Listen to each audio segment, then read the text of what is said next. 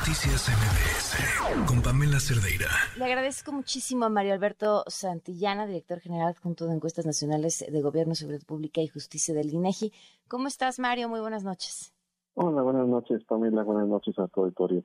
Bueno, pues acaban de eh, presentar los últimos resultados de la Encuesta Nacional de Seguridad Pública Urbana eh, y me parecen datos interesantísimos. Eh, dijo, hablar de que el 64.4% de la población de 18 y más eh, se siente inseguro en su localidad, pareciera no ser una buena noticia, pero, pero si lo comparamos con los números de los que veníamos, entonces sí, ¿no, Mario? ¿Qué, eh, ¿qué encontrar?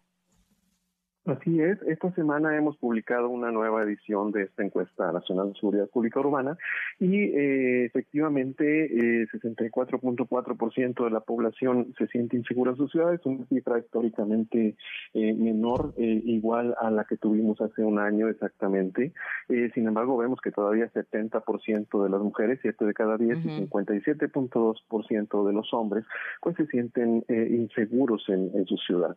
Esto se incrementa eh, fuertemente en algunas ciudades, principalmente ciudades como Fresnillo, como Irapuato, Naucalpan, Estado de México, eh, que superan el 90%. En cambio, tenemos otras ciudades, eh, que es el contraste, digamos, en San Pedro Garza García, Nuevo León, la alcaldía Benito Juárez en la Ciudad de México y Piedras Negras, que están en niveles inferiores, eh, rondando el 20%.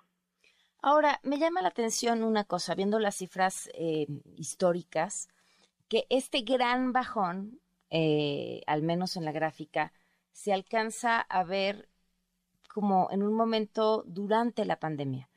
No sé si deja de haber encuesta durante esos, eh, durante ese periodo, deben ser, parecen dos trimestres. Y el siguiente que aparece es bajísimo. ¿Qué podría explicar esto? Es correcto. Eh, tuvimos un, una, una eh, esta encuesta se ha venido eh, aplicando trimestralmente desde hace nueve años. Tuvimos por disposición de la Secretaría de Salud una suspensión en 2020, pero solamente fue un trimestre. Eh, y precisamente esto nos ha permitido eh, seguir seguirla levantando de manera continua y, ver eh, exactamente el impacto de este confinamiento.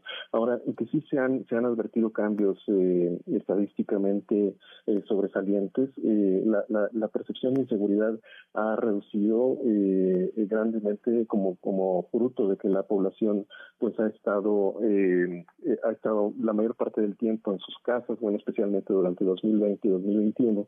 Eh, y, y, pues esto también eh, ha permitido que al estar menos en, en, las calles, pues sienten menos temor de ser asaltados, eh, menos temor de tener algún conflicto con alguna persona desconocida.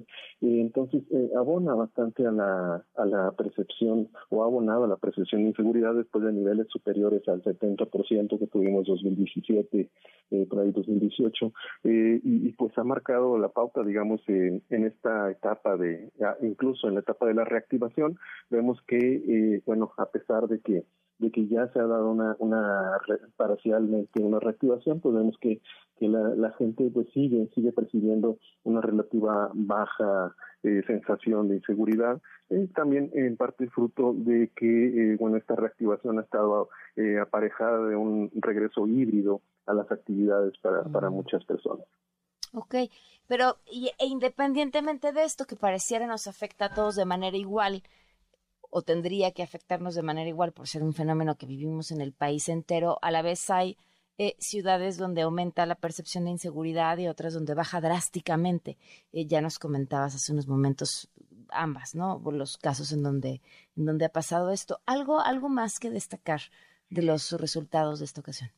Así es, bueno, vemos que en estas ciudades precisamente en donde la, la percepción de inseguridad es muy alta, eh, se debe principalmente pues a las constantes actuaciones de crimen organizado, son niveles uh -huh. superiores al 90%, en el caso de Fresnillo son personas que eh, pues declaran haber, eh, nueve de cada diez eh, declaran haber escuchado disparos frecuentes, eh, sentirse inseguros al estar en la calle por miedo a estar en medio de, de algún enfrentamiento En el caso especial de Naucalpan, pues tenemos eh, el, porcentaje más alto de población que, que, tiene miedo de estar en la calle por temor a ser asaltado. Eh, tenemos eh, prácticamente en toda eh, la zona metropolitana del Valle de México, eh, vemos que, que también la, la, gente tiene mucho miedo. El transporte público es uno de los problemas que la encuesta identifica como, como el mayor el, el lugar donde mayor se sienten inseguras en, en este caso específico de, del transporte público. A nivel nacional es el cajero en la vía pública, pero en la zona metropolitana de la Ciudad de México